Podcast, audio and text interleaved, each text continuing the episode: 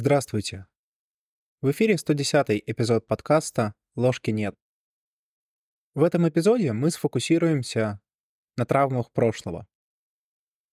Одним из первых вопросов, который встает при рефлексии над собственной жизненной историей, это, собственно, то, как ее можно вообще анализировать.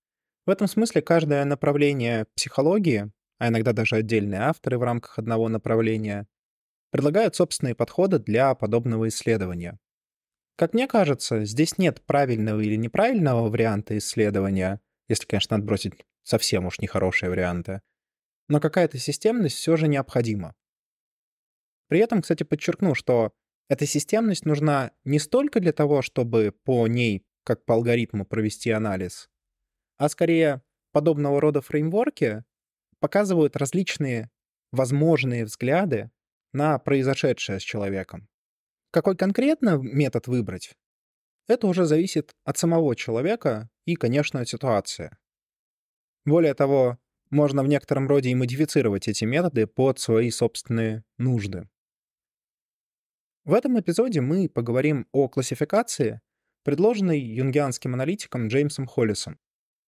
Множество его работ посвящено анализу призраков прошлого. Призраков, которые заставляют нас вновь и вновь воспроизводить старые истории. Человек на перевале в середине пути должен начать процесс освобождения от этих привидений, чтобы дальнейший путь уже был не путем его предков, родителей, традиции, культуры, страты и прочего, а его собственным путем. Пока призраки направляют нас, мы участвуем в чем-то чужом мифе, а не создаем свой. А ведь это в некотором роде является задачей второй половины жизни. Итак, давайте начнем. Вначале я бы предложил ответить на следующий вопрос. Почему события из прошлого могут оказывать влияние на решения в настоящем? На мой взгляд, это имеет следующую подоплеку. Поведение ребенка во многом определяется его окружением. Часто оно основывается на копировании поведения значимых других, например, родителей или друзей семьи. Это копирование закладывает не только определенные навыки и умения, о которых большинство говорит, но и очень фундаментальные убеждения о природе мира. Вот в позапрошлом сезоне мы подробно останавливались на одном из них — вере в справедливый мир, которая возникает в результате осознания ребенком, что если он хочет достичь чего-то крупного, чего-то большого, то над этим нужно очень неплохо так подрудиться. Но для того, чтобы поставить и преследовать какую-то долгосрочную цель, необходимо верить, что с миром как-то можно договориться. А это, собственно, и приводит к идее справедливости, которая, в свою очередь, либо зависит, либо определяет Другое фундаментальное убеждение, очень важное для психологии, это базовое доверие к миру. Холлис пишет. Ребенок, кроме всего прочего, наблюдает за поведением больших людей, за их способами приспосабливаться и выживать, чтобы выяснить для себя характерные черты окружающего мира. Каков он, мой мир? Безопасный, заботливый, надежный. Или безразличный, враждебный, полный проблем. Ответ на каждый из этих вопросов, по сути, представляет собой отдельное убеждение. От того, каким оно будет, зависит уже то, как подросток будет взаимодействовать с миром, ну и впоследствии как взрослый. Сложно, например, ожидать от человека, верящего во враждебный, несправедливый и полный проблем мир, открытости и базовой доброты по отношению к людям. Это можно уподобить системе аксиом, из которой впоследствии проистекают все теоремы. Какие аксиомы вы выберете, такую науку вы и построите. Добавьте пятый постулат, и это приведет к классической геометрии Евклида. Уберите его, получится геометрия Лобачевского, Римана, Минковского и так далее. Нет правильной или неправильной геометрии в этом смысле, равно как нет правильных и неправильных убеждений. Но от базовых установок зависит то, что мы получим в итоге какой будет взрослый человек. Для чего мы изучаем ранний опыт? Простой ответ, лежащий на поверхности, заключается в том, что мы его изучаем, ну, чтобы перестать так делать дальше. Разумеется, иногда так оно и происходит. Но не каждый паттерн легко изменить. Да и не каждый паттерн надо менять. Основная задача такого самоисследования — это развитие осознанности. Осознанности в плане принятия решений уже взрослым человеком. Мы вполне можем принять, например, такое решение. Допустим, из детства тянется некоторая история, которая мешает нам жить здесь и сейчас. Однако мы понимаем, что исправление подобного поведения может отнять очень много ресурсов, отнять сейчас. А этих ресурсов, например, может не быть. Поэтому можно пойти на сделку и продолжить вести себя так же, как и раньше. В чем же тогда отличие, спросите вы? А оно в том, что после рефлексии это решение уже принимается осознанно, с пониманием происходящего и пониманием потенциальных негативных и позитивных последствий. А это уже совершенно другое. Теперь давайте попробуем перейти непосредственно к классификации Холлиса. Он делит все травмы, происходящие в детстве, на два типа. Травма переполнения и травма недостаточности. Первый тип травмы, травма переполнения, выражается в простой идее, до которой легко может дойти ребенок. Я маленький, а мир большой. Я слабый, а мир сильный. Холлис пишет, Первую категорию неизбежной экзистенциальной травмы детства можно назвать переполнением, а именно переживанием основополагающей беспомощности в столкновении с окружением. Это переполняющее окружение может состоять из инвазивного родительского присутствия, социально-экономического давления, биологической неадекватности, событий в международном масштабе и так далее. При этом центральное послание остается все тем же. Бессилие изменить положение дел внешнего мира. Тут может возникнуть вопрос, как понять, какая из травм актуальна для той или иной жизненной истории? Одним из способов является анализ особенностей мыслей и поведения человека в зависимости от ситуации. Иными словами, реакции человека, как человек реагирует. Когда мы рассматриваем травму переполнения, Холлис предлагает три возможные реакции. Первые две, кстати, очень понятны. Они выражаются очень известным биологическим принципом, который используется при столкновении с опасностью. «Бей или беги». Давайте начнем со второй реакции, с реакции «беги». Вообще, как мне кажется, эта реакция очень хорошо знакома всем людям. Это происходит, по сути, когда человек что-то не делает, постоянно это откладывая, избегая этого или отрицая. Все эти реакции говорят нам о подобном способе защиты. Мир больше и сильнее. Я слабее. Как я могу от этого защититься? Как мне защититься от опасности? Можно спрятаться в скорлупу, и авось беда пройдет мимо. Вот так бессознательно может рассуждать ребенок. И это становится уже не просто однократной реакцией, а по сути моделью поведения, оказывающей влияние не только на по-настоящему опасные ситуации, но и вообще на все. Здесь, как мне кажется, стоит помнить, что кто бы что ни говорил, от обезьян мы ушли очень недалеко. Эволюция оттестировала механизм тревоги на наших далеких предках. И для выживания выгоднее быть параноиком, чем спокойным. Наши далекие спокойные предки были съедены тиграми и другими хищниками, которые очень хотели кушать. Поэтому мы видим опасность даже там, где на самом деле ее нет, Такова наша биологическая природа. Но то, что было нужно для выживания десятки тысяч лет назад, уже не актуально для современного мира. Но биологическая программа осталась. Поэтому реакция «беги», если выбрана человеком, применяется на самом деле для существенно большего спектра ситуаций, нежели кажется на первый взгляд. В поведении это также может проявляться в нежелании брать оправданный риск, предпочитая стабильность изменениям.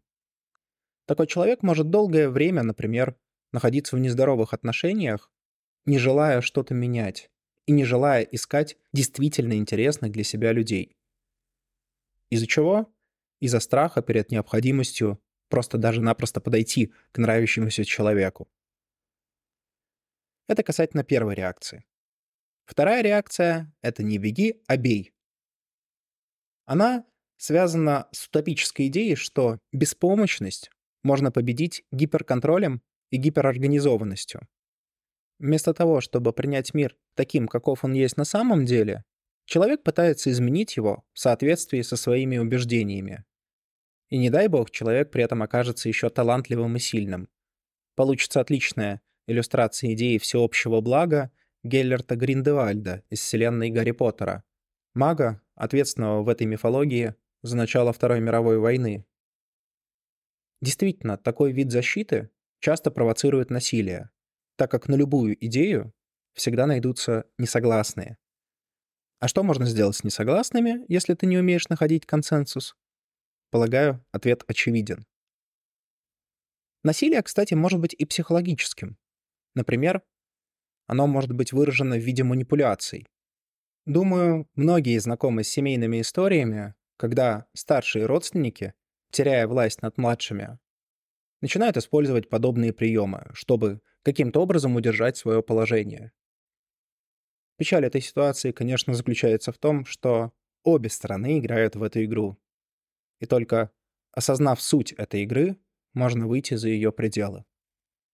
Третий вид защиты против травмы переполнения — это адаптация. Казалось бы, а что тут плохого? Все организмы приспосабливаются к окружающей среде.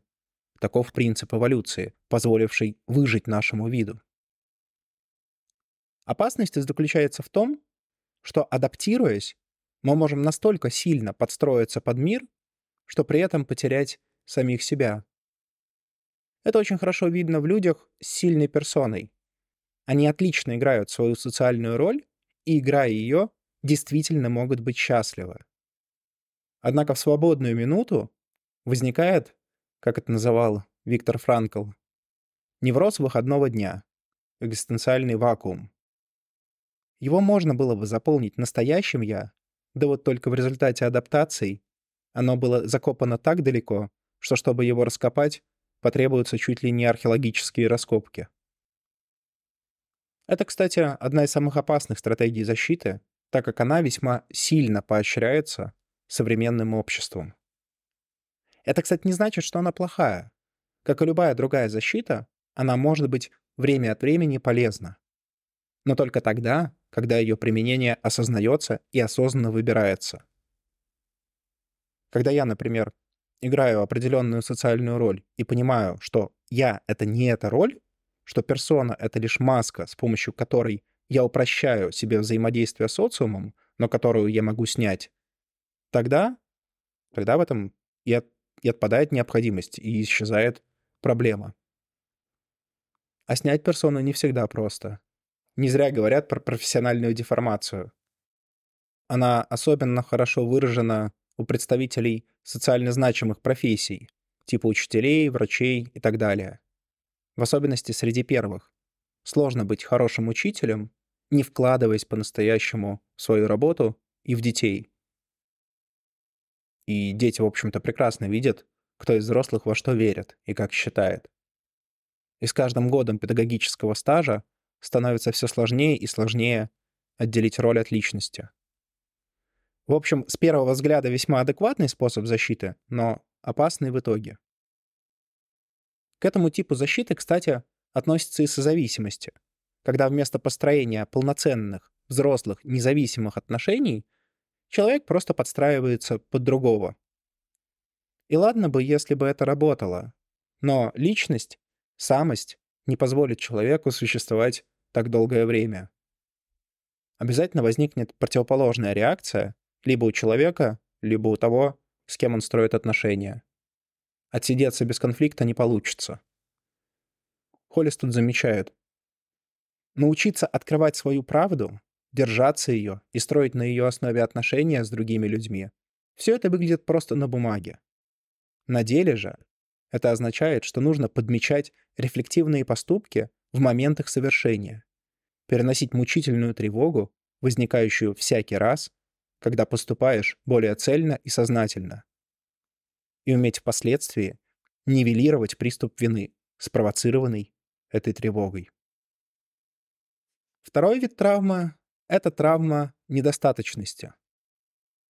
И очень хорошо определяет Холлис как представление, что не нужно рассчитывать на окружающий мир, когда речь идет о восполнении эмоциональных нужд. Против этой травмы, как и против предыдущей, есть ряд защит. И первым способом защиты является то, что называют магическим мышлением. Иными словами, в данном контексте это вера в то, что я таков, как ко мне относятся. Это, кстати, частая история для детей, которые интериоризируют проблемы взрослых, считая их последствиями своего поведения и своих поступков. Я помню, кстати, здесь эмпирическое исследование, где изучалась субъективная причина развода родителей по мнению детей. Достаточно часто последние считали себя этой причиной. Хотя, разумеется, это практически никогда не является таковым. Кстати, я тут подумал, что не зря вспоминал вселенную Джоан Роулинг в этом эпизоде. Ведь тот же Гарри Поттер в некотором роде воплощает как раз именно этот вид защиты, причем даже на двух уровнях. На бытовом, через нехватку родительской любви, так как воспитывался он в доме у тети, которая его явно не любила, если не сказать больше. И на символическом уровне, через смерть родителей. Ведь родители погибли по его вине. Темный лорд пришел к ним в дом из-за пророчества, в котором участвовали не Лили и Джеймс Поттеры, а Гарри Поттер, мальчик, который выжил. Так что в некотором роде главный герой собрал тут покер на всех уровнях. Как это влияет на взрослую жизнь? Да очень просто. Между риском и безопасностью в этой защите человек также всегда выбирает второе. В прошлом сезоне мы как раз обсуждали, что эти два конструкта, риск и безопасность, должны всегда идти в тандеме. Можно иногда обменивать одно на другое, но каждый раз нужно принимать решения, исходя из текущей ситуации, а не заложенных паттернов. Если человек раз за разом, причем в разных сферах, будь то работа, хобби, личные отношения, если он раз за разом выбирает безопасность, то здесь явно что-то не то. Второй вид защиты относительно этой травмы — это сверхкомпенсация. По сути, это можно выразить так. Недостаток образовывает некоторую пустоту внутри. Человек, не понимая, что это на самом деле внутри, а не снаружи, пытается закрыть ее внешними атрибутами. И мы таких людей видим очень много тоже. Это люди, которые стремятся к богатству, стремятся к власти, при этом предполагая, что как будто бы деньги, материальные блага или могущество эту пустоту как-то могут закрыть.